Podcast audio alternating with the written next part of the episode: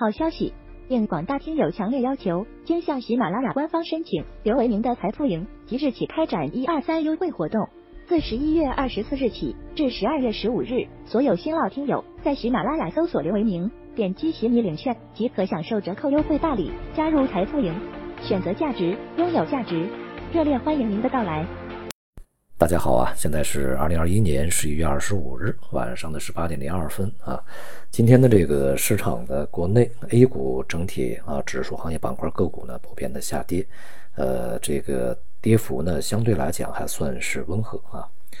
呃，债市震荡，这个汇率呢，美元在隔夜市场到现在是一个走高啊，略微的回落调整的这一个状态，而大宗商品呢，大多数啊是处于一个。呃，继续反弹啊，这样的一个情况啊。那么今天呢，从板块行业上来看，股票市场里面，在这个前期啊，啊非常火爆的元宇宙、云游戏啊，在今天呢出现这个调整，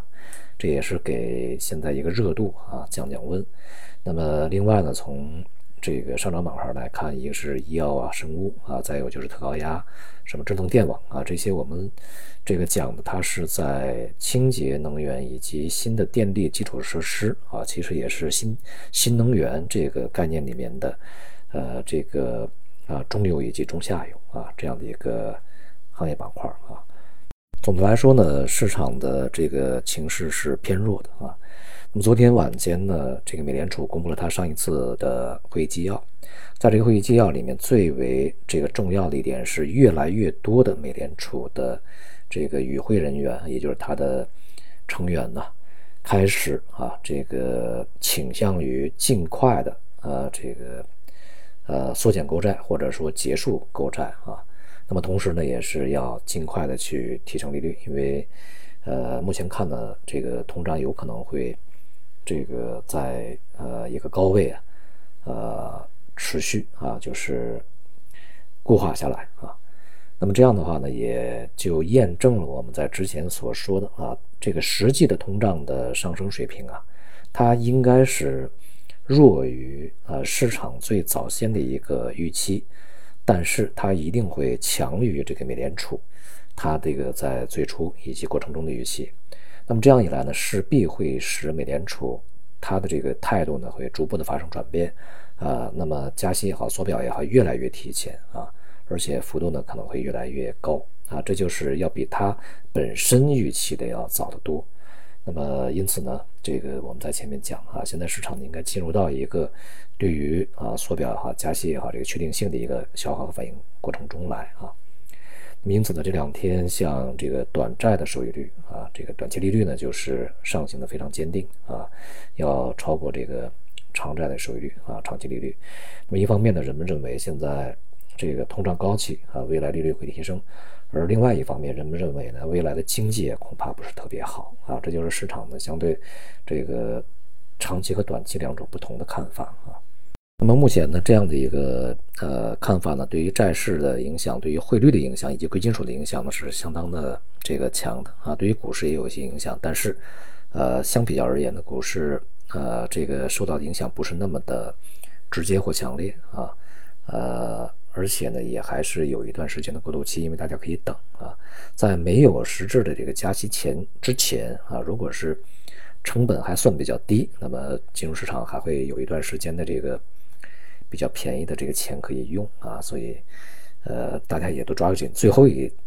这个一一段时间啊，一段机会呢，来去享受一个廉价的资金的一个给自己带来的一个收益。所以呢，这个目前还不到啊，整个市场呢就是呃出现非常剧烈的这种波动啊，就是我们说的股市啊这个时候，但是呢，也是对未来啊埋下一定的隐患啊。那么另外一方面呢，从美欧啊。当前的一些这个情况来看，一方面呢，他们希望中国在很多地方跟他们去合作；而另外一方面呢，要加紧对中国的围追堵截啊。首先，美国呢又是增加了很多科技企业，呃，列入黑名单；而欧洲、欧盟呢，呃，延长保持一些对于中国啊，关于什么借人权啊这样的一个由头呢，去进行的一些制裁啊、限制等等啊。那么，尤其是在啊默克尔任期将结束，呃，德国呢有很多的新上来的这些啊成员呢，恐怕对华是比较强硬的，所以在未来呢，这个我们面临的压力还是比较大的啊。这种摩擦呢，势必会对未来整个全球的经济会带来一定的影响啊。这并不只是影响中国那么简单啊，因为中国现在体量足够大，市场也足够大啊。呃，这种摩擦的成本，我估计，呃，不可能谁都可以幸免啊，大家都要去承担。总体来说呢，呃，整个的这个，呃。国内股市啊也好，商品也好呢，也都是在一个震荡整理过程中啊。股市的压力目前看来是慢慢在发酵，尤其是这段时间啊，像金融啊，呃，始终是比较软的啊。也就是人们对于未来的前景的一个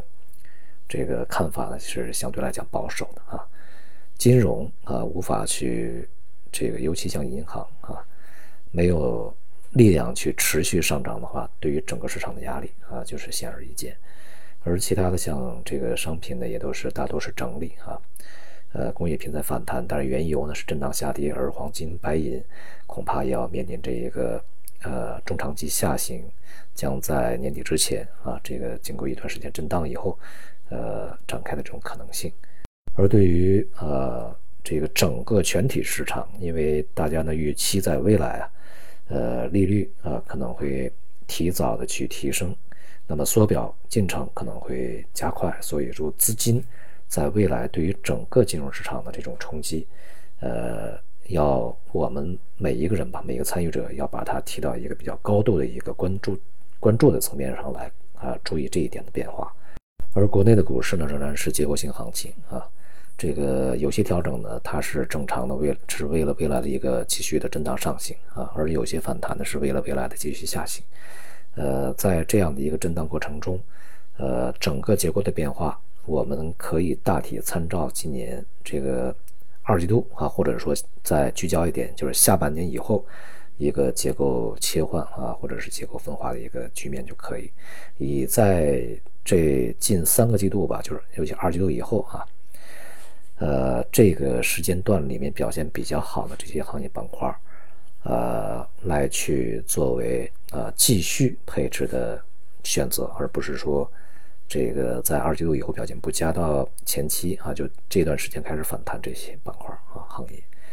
总的来说呢，还是相对吧，这个谨慎一些为好啊。好，今天就到这里，谢谢大家。